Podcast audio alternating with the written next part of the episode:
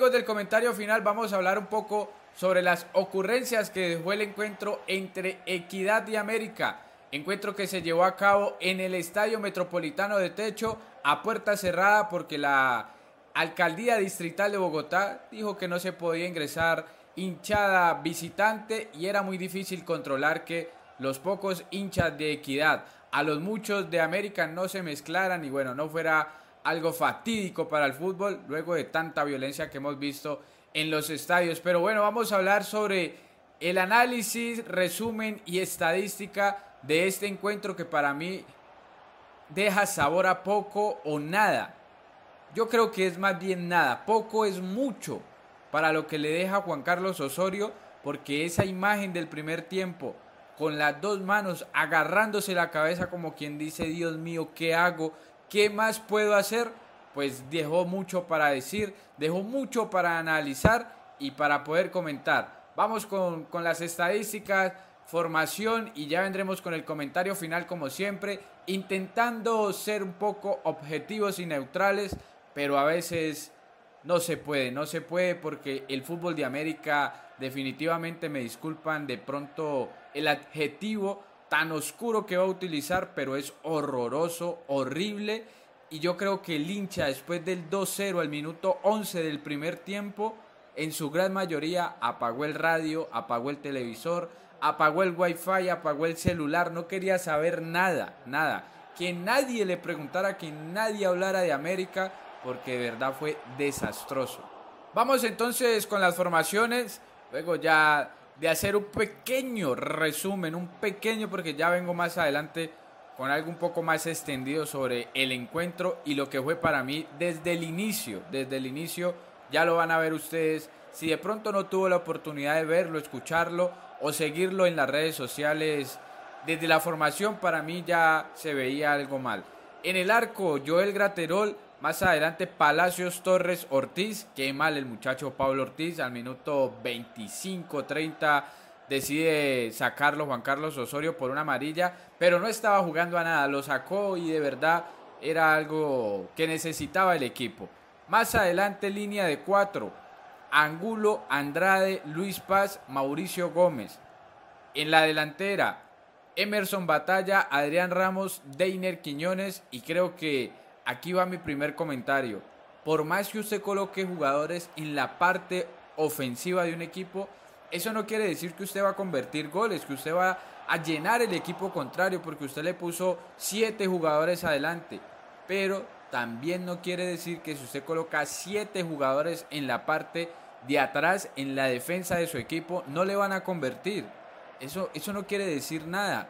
Para mí, para mí, colocar tanto jugador en la mitad del campo, lo único que hizo fue ahogar el América, no dejar jugar a América, no entenderse nunca América porque había tantos jugadores en el medio que no sabían cómo jugar, no se entendían, parece que nunca hubieran entrenado juntos, se, se sentían estrechos ahí en la mitad de la cancha, aparte que Techo no es una cancha ancha, amplia, no, es más bien una cancha larga y Osorio yo no sé, quiso copar esa media cancha y pues Equidad jugó inteligente y empezó a saltar líneas. No pasaba mucho el balón por ahí, saltaba la línea, jugaba en largo y pues la primera línea de volantes de América simplemente jugaba hacia atrás a ver qué podía ayudarle a Palacios Torres y después Mosquera. Los 11 del profesor Alexis Enrique fueron Román en el arco, más adelante Agrón Mosquera, García Castro, línea de 4, Correa Maecha Lima Moreno, pero para mí es más un 5 en el fondo porque Correa es lateral izquierdo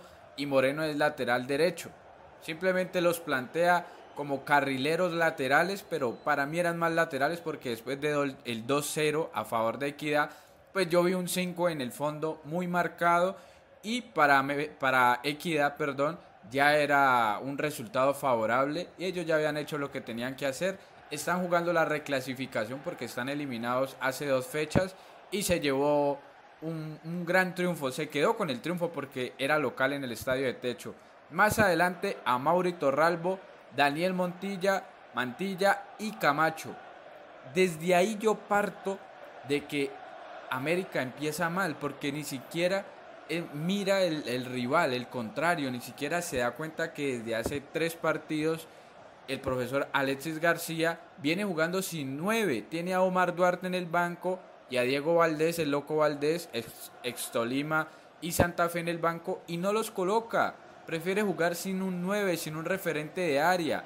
Entonces, América pone tres centrales para cubrirse entre ellos, pero nunca fueron buenos cubriéndose ni siquiera entre ellos.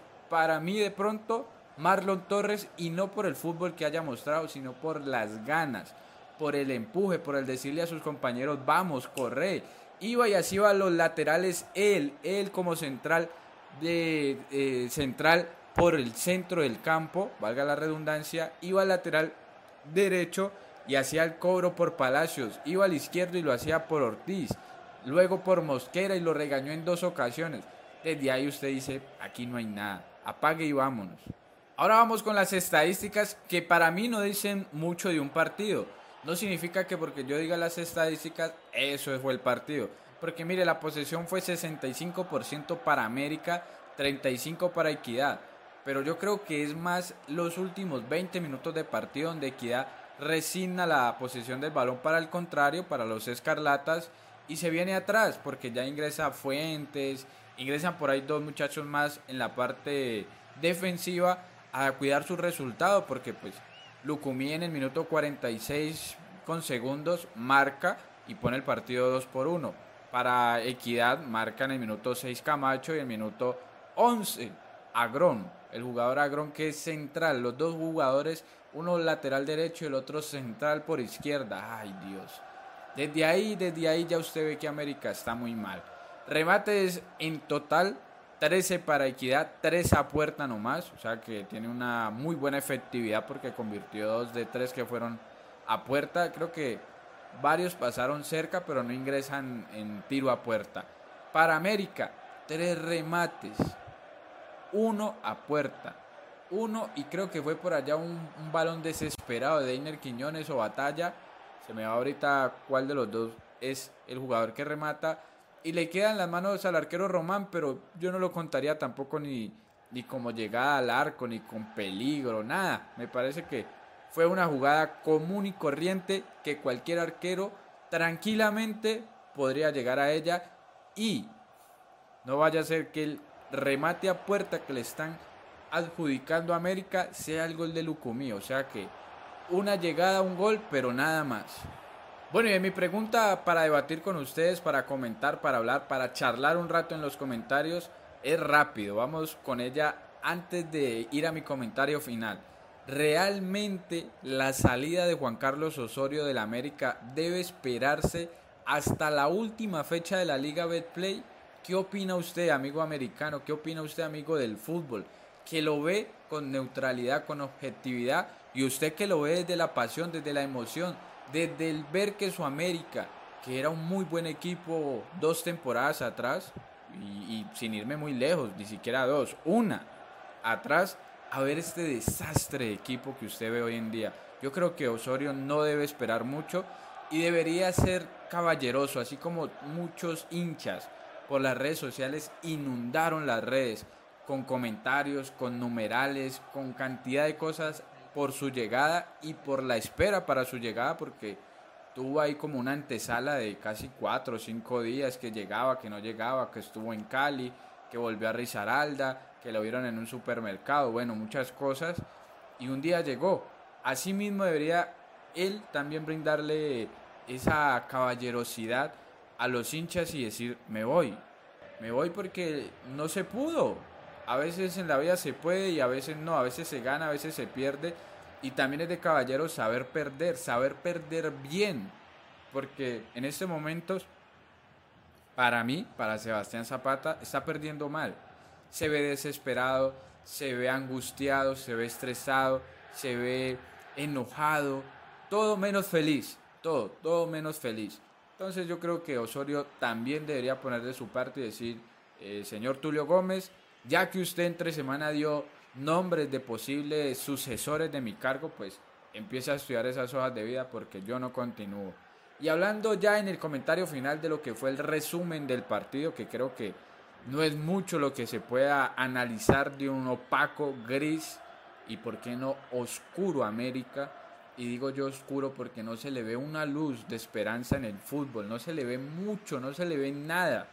Se le ven por ahí jugadores que tienen ganas, pero en un barco donde son 25 y solo reman 3, pues en algún momento también desfallecer, venís abajo y creo que eso le está pasando ya a Adrián Ramos. Lo vi en varias jugadas que ponía cara como de, esto es lo que hay, ¿qué más quiere que haga? En mi comentario final, yo creo que es más de lo mismo, más de lo que ya venimos viendo en América, es más de lo repetido que vemos en América y desde el esquema, como les decía al inicio, creo que se vio desesperado y se vio mal América y creo que se vio mal Juan Carlos Osorio y su ayudante Pompilio Páez. Porque lo que les digo, porque usted ponga 7 adelante o 7 atrás o los 11 delanteros termine jugando con 20 delanteros como terminó Lucumillo, Ao, Barreiro, Batalla, Ramos. Eh, terminó fue más con patadas de ahogado que fútbol. Pues eso no quiere decir que usted vaya a ganar o que su equipo se vaya a conectar y vaya a alumbrar la colectividad y el juego asociado, que no lo hemos visto en 18 fechas, lo vimos en la Superliga frente a Santa Fe un tiempo, y el segundo tiempo se desconectó totalmente y volvió y perdió. Ya por allá en el segundo tiempo, los primeros 10 minutos, tengo que decir que el gol de Lucumí le da un envión anímico, le da algo diferente, como que quiere intentar pero no puede, como que ahí voy, pero son más ganas que fútbol, son más empuje que fútbol y pues a veces sí, el empuje gana y, y las ganas te llevan hacia allá, pero también hay que tener a alguien que coja el balón, cuente hasta tres, levante la cabeza y juegue usted, vuelva y démela, juguemos, llevémosla, intentemos por aquí, por aquí no se pudo, entonces por allá. E, e, ese jugador hoy no lo tiene. De pronto Rodrigo Ureña lo intenta, lo intenta, pero vuelvo a mi analogía del barco. 25 en un barco. Ni siquiera tu capitán y tu subcapitán que serían Osorio y Pompilio Páez saben hacia dónde ir, tienen la brújula dañada, no tienen el norte claro, pues usted también en algún momento pierde el norte y me parece que eso le pasa a Rodrigo Ureña. Entra bien, toma el balón, empieza a jugar, quiere rematar de media y larga distancia, quiere ayudar al equipo, pero solo es muy complicado, solo es muy complicado ir hacia adelante y, que tu compañero pierde el balón y se queda parado mirándote como que ¿y ahora qué hacemos? Y vos corres hacia atrás hasta casi el punto penal, tiras un planchazo, recuperas el balón y cuando levantas la cabeza los tres centrales que supuestamente ya debieron haber abierto el campo para, para recibirte el balón, pues te están mirando como que salga, eh, bien pueda, siga usted con el balón. No, muy duro, muy duro, muy complicado y, y creo que le doy e, ese plus solamente hoy a Rodrigo Ureña, porque ni siquiera Adriancho hoy lo vi bien.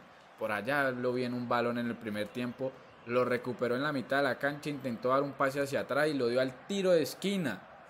Lo dio al saque de banda ya pegado al tiro de esquina y ya desde ahí usted dice, si Adrián Ramos no está bien, pues nada está bien. Para mí, está eliminado América. Ya este fue el, último partido donde tenía chances para mí, pero el fútbol tiene milagros.